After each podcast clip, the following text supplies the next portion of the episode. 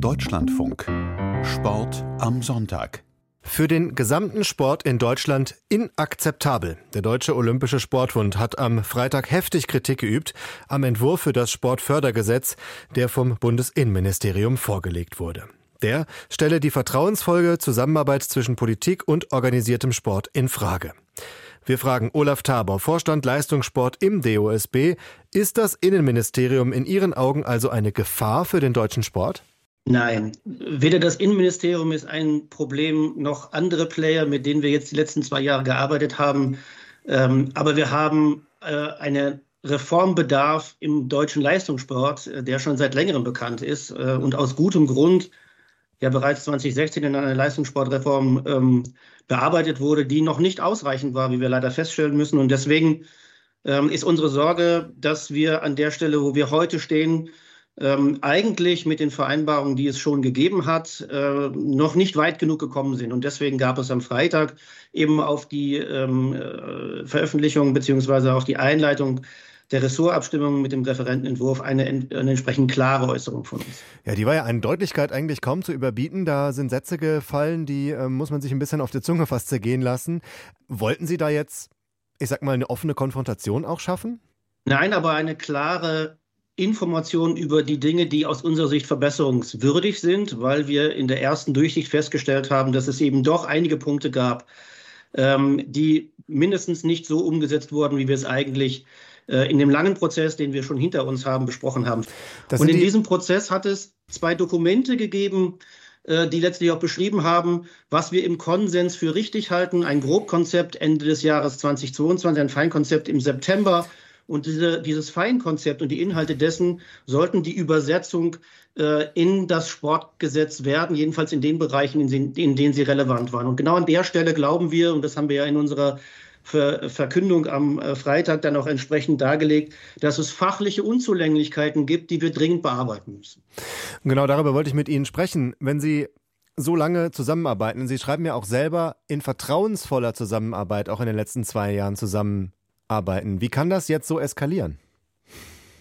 Das ist sozusagen ein Stück weit ähm, auch eine Interpretationsfrage all derer, die jetzt ähm, sehr viel Brisanz und auch Konfrontationspotenzial in unsere äh, Presseveröffentlichung reininterpretieren. Sie ist sehr klar in der Aussage, aber sie richtet sich fachlich eben genau an die drei Bereiche, in denen wir nicht sehen, dass die Übersetzung dieser Feinkonzeptinhalte in das Gesetz gelungen wäre. Ich will sie gerne nochmal nennen. Herr Taber, wenn Sie schreiben, das ist für den gesamten organisierten Sport in Deutschland nicht akzeptabel, dann ist da ja Konfrontationspotenzial. Das äh, wird ja nicht reininterpretiert. Das, das steht da ja. Das stimmt. Und insofern ist vor allen Dingen auch die Frage, wie die Umsetzung jetzt stattgefunden hat. Bekommen wir eine unabhängige Sportagentur, so wie wir uns das auch gemeinsam ja im Konsens vorgestellt haben?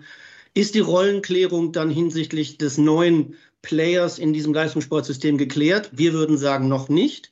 Und sind die Entbürokratisierungs- und Prozessverschlankungsmaßnahmen, die wir schon besprochen haben und für die es ja auch konkrete Ansätze gibt, in diesem Entwurf enthalten und zu sehen? Auch da haben wir große Bedenken und deswegen äh, glauben wir, es gibt genau diesen Nachbesserungsbedarf, den wir in sehr klaren, möglicherweise auch sehr äh, scharfen Worten äh, benannt haben, weil wir wollen, dass allen Beteiligten klar wird, dass wir die verbleibende Zeit in diesem Gesetzgebungsprozess nur nutzen müssen, um die Verbesserung herbeizuführen. Waren Sie selbst von dem Referentenentwurf überrascht? Also es wirkt ja so, als wenn Sie total überrumpelt sind von dem, was das BMI jetzt äh, in die Ressortabstimmung gegeben hat.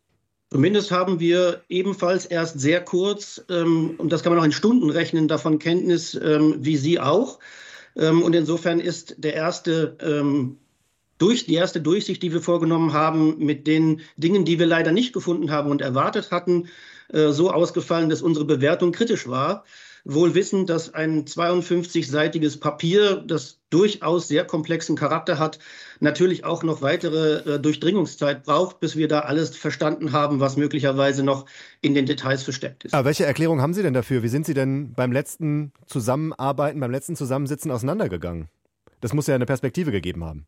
Also die Bearbeitung, die wir in den vier Arbeitsgruppen bisher gehabt haben, hat ausdrücklich ähm, die Bearbeitung des Sportfördergesetzes nicht umfasst, weil die Prozessorganisation, äh, die es bei allen Gesetzen auf Bundesebene gibt, vorsieht, dass das federführende Ressort, in diesem Fall das Bundesinnenministerium, diese Referentenentwurfs Schaffung ganz alleine macht und das sozusagen auch ohne Einbindung und unabhängig von irgendwelchen anderen.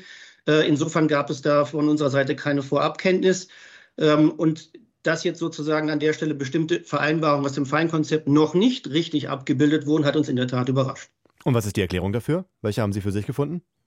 Ich gehe mal davon aus, dass bei der, bei der Schaffung dieses Textes unterschiedliche äh, Instanzen auch innerhalb des Bundesinnenministeriums beteiligt waren. Ein wesentlicher Baustein, den wir uns äh, gewünscht haben und der auch als notwendige Voraussetzung für insbesondere das Arbeiten der unabhängigen Sportagentur unablässig ist, ist, die, ist, das Thema ihrer Unabhängigkeit und auch einer größtmöglichen, äh, eines größtmöglichen Freiraums bei den ähm, zuwendungsrechtlichen Fragestellung. Da wissen wir, dass wir einen neuralgischen Punkt ähm, angesprochen haben, äh, wo insbesondere die Frage der Kontrollfähigkeit dann auch des äh, Haushaltsgesetzgebers, das ist ja ein Thema gewesen, das in der das müssen wir, ich, ein bisschen Verfassung des Haushaltsausschusses ein Thema gewesen ist, dass das eine, eine, äh, ein diskrepanter Punkt ist, wo wir äh, möglicherweise auch noch mal nacharbeiten müssen. Das heißt, äh, um es mal zu übersetzen, es geht darum, wer besetzt wie viele Posten in diesen Agenturen, die sozusagen nachher das Geld verteilen, wer hat am Ende die Letztentscheidung. Ich glaube, so kann man das zusammenfassen, oder? Die, Posi die, Positionierung innerhalb der Gremien ist nicht das Problem, denn da haben wir ja bereits eine Konstruktion besprochen. Die findet sich tatsächlich auch im Gesetzentwurf wieder, dass die Mehrheit äh, für den Bund im Bereich des Stiftungsrates und die Mehrheit für den Sport im Bereich des Sportfachbeirates ähm, verortet ist. Was wir allerdings auch wollten und eigentlich unser gemeinsames Ziel war, ist, die operativen Kräfte in dieser äh, Stiftung möglichst unabhängig zu lassen, damit sie frei und zwar ausschließlich nach den sportfachlichen Anforderungen zur Zielerreichung. Wir wollen ja Platz drei im Winter bei Olympischen Spielen halten.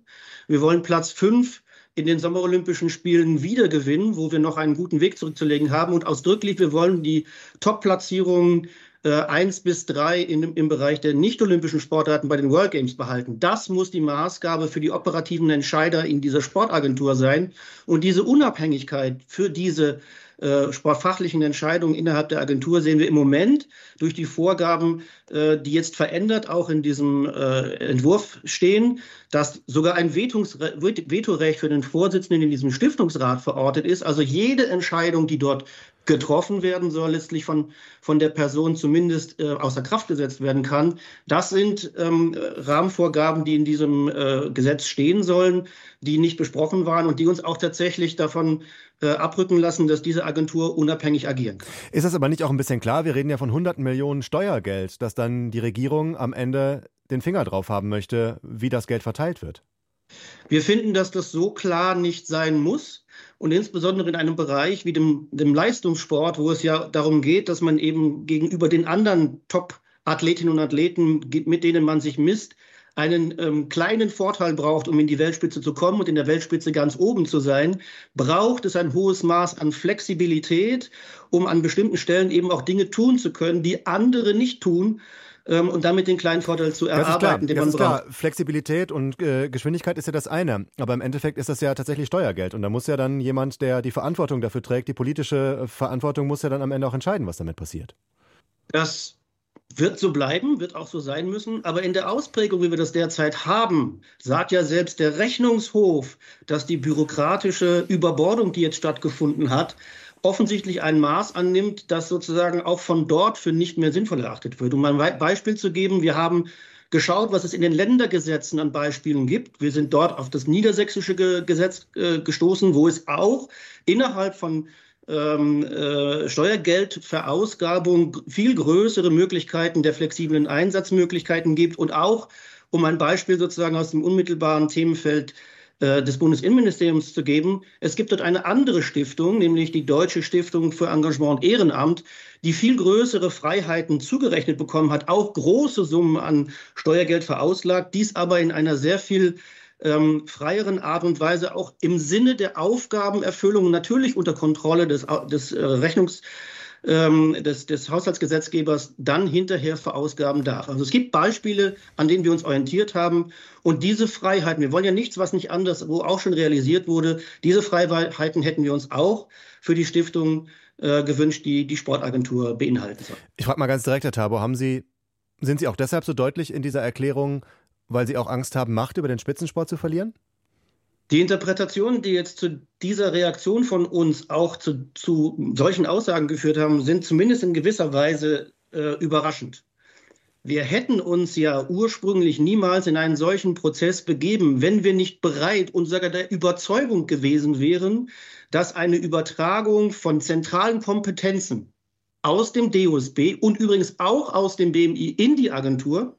In eine unabhängige Agentur, ein notwendiger Schritt gewesen äh, ist, um die Verbesserung äh, unserer Leistungssportsystematik zu erzielen und unsere sportlichen Ziele besser zu erreichen. Aber also wie soll diese Agentur denn dann Ihrer ja Meinung nach aussehen? diese Übertragung. Wie, wie, soll denn diese Agentur Ihrer Meinung nach dann aussehen? Wer wäre denn für Sie der unabhängige Kandidat oder die, die, die Unabhängigkeit, wie, wie wäre die denn ge gewährleistet? Die Unabhängigkeit, die wir im Feinkonzept auch formuliert haben, ähm, kommt einerseits daher, dass die beiden abgebenden Institutionen mit der Abgabe der Kompetenzen zur Steuerung, das kommt ja aus dem DOSB, und zur Förderung aus dem BMI, dass damit sozusagen auch der Macht, die Machtübergabe verbunden ist, die dann sich in der Agentur kulminiert. Und dort müssen die beiden übergeordneten Gremien, wir hatten den Stiftungsrat und wir haben den Sportfachbeirat, sich wirklich über die grundsätzlichen Dinge verständigen und die beiden äh, noch zu findenden Stiftungsvorstände als Entscheidungsträger auf der operativen Ebene, die brauchen größtmögliche Freiheit, um die Konzepte zu entwickeln, die erforderlich und auch verändert zu heute sein müssen, damit unsere Leistungserbringung besser funktioniert. Und sie müssen sich ausschließlich dem Ziel verpflichtet fühlen, diese Zielstellung, Platz drei im Winter, Platz fünf im Sommer, Platz drei bei den World Games, auch tatsächlich durch die geeigneten Maßnahmen zu ergreifen. Und dafür wären eben dann auch unpopuläre Entscheidungen erforderlich, die Sie nur treffen können, wenn Sie die Kompetenz haben, die aus dem DOSB und aus dem BMI übertragen werden sollten. Lassen Sie uns noch mal einen Schritt zurücktreten. Ähm, grundsätzlich sprechen über Spitzensport in Deutschland. Sie haben schon gesagt, das ist ein ewiger Prozess seit vielen Jahren, diese Spitzensportreform. Immer das Ziel, kurz gesagt, mehr Gold fürs Geld zu bekommen. Wir hatten jetzt vor wenigen Tagen die Debatte um den Entwicklungsplansport, der vom BMI wieder zurückgezogen wurde. Was ist eigentlich grundsätzlich das Problem, dass das nicht so richtig funktioniert, dass alles irgendwie ein bürokratisches Monster ist und man das Gefühl hat, es gibt nicht so richtig Fortschritte? Wenn wir auf diese Frage eine schlüssige Antwort hätten, glauben Sie mir, wir hätten an der Stelle schon ähm, versucht, die entsprechende Richtungsänderung, die man vielleicht braucht, einzuführen. Was sich aber sozusagen zeigt im Moment ist, dass wir Grundsätzliches im Sport verändern wollten, und zwar in beiden Kontexten. Im Leistungssport ähm, mit der Einführung eines Sportfördergesetzes wirklich ein Novum schaffen, das es in der Vergangenheit nicht ge gegeben hat, und eine Sportagentur, die es in dieser Form eben in Deutschland auch nicht gab, wo wir aber bei den erfolgreicheren Ländern gesehen haben, dass es offensichtlich ein Erfolgsmerkmal war, das wir auch dringend in Deutschland brauchen.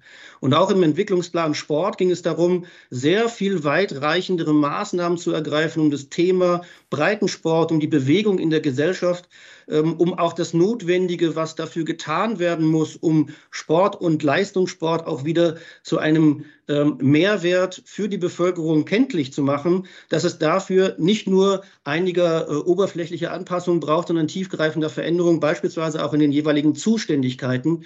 Und das macht, das kann man sich durchaus vorstellen, bei all denen, die von diesen Zuständigkeitsveränderungen und Rollenveränderungen betroffen sind, natürlich auch durchaus äh, immer wieder die Frage auf, ähm, wird es besser? Und erreichen wir damit die Ziele oder wird es nur anders? Wir wollen, dass es besser wird und deswegen haben wir uns sehr, sehr klar geäußert in unserem Leistungssportprozess, weil wir auch durchaus die, das Potenzial sehen, dass wir hier am Anfang dieses Gesetzgebungsprozesses auch natürlich noch die notwendigen Veränderungen herbeiführen können. Lassen Sie uns am Ende noch ein bisschen nach vorne gucken. Also wie geht es denn jetzt weiter? Sind seit Freitag schon Drähte gelaufen? Ich vermute ja. Sie werden schon Kontakt gehabt haben mit den zuständigen Stellen im Innenministerium. Es hat in der Tat Kontakte gegeben, ähm, auch sozusagen vor dem Hintergrund, äh, dass die Reaktion bei uns einer Erklärung bedurfte. Das haben wir in Teilen bereits gemacht, müssen wir in der nächsten Woche noch fortführen. Ähm, und anders als jetzt auch der ein oder andere Kommentator möglicherweise schon Konsequenzen abgeleitet hat, wir sind ja aktuell in einem fortgeführten ähm, Projekt Prozess, wo wir in der Umsetzungsplanung für das Feinkonzept sind und die Arbeitsgruppen arbeiten bereits und sie werden auch weiterarbeiten. Also keine plötzliche ähm, Insofern, Eiszeit. Na, ich glaube, dass, dass die aktuelle Situation jetzt zunächst mal einer intensiven Aufarbeitung bedürfen und dass wir mit unserem also Ausrufezeichen auch dafür keine Eiszeit, mit unserem Ausrufezeichen dafür gesorgt haben, ähm, dass es eine Wahrnehmung unserer konträren Position gibt. Aber es geht ja nur konstruktiv weiter. Wir können diese, diese Situation und wollen diese Situation gemeinsam weiterentwickeln und lösen. Wir wollen diese Ziele erreichen, die wir uns am Anfang des Prozesses gesteckt haben. Und das können wir nur zusammen. Das geht nur mit dem BMI. Und übrigens, es geht auch nur mit den Ländern gemeinsam, die ja im Leistungssport auch Verantwortung tragen. Aber wir werden noch mal intensiv ran müssen an das, was wir im Feinkonzept hinterlegt haben, damit es auch wirklich so, wie es geplant war, eins zu eins in den relevanten Bereichen ins Gesetz kommt. Und das heißt, das Ganze verschiebt sich, bis es mal ganz fertig ist, um weitere Monate und vielleicht sogar Jahre. Das muss nicht so sein. Wir haben äh, in dem Prozess ja bisher keine Unterbrechung und die wollen wir auch nicht. Die Arbeitsgruppen arbeiten. Wir arbeiten auch an dem Thema intensiv weiter und ehrlicherweise kennen Sie vermutlich auch das Strucksche Gesetz.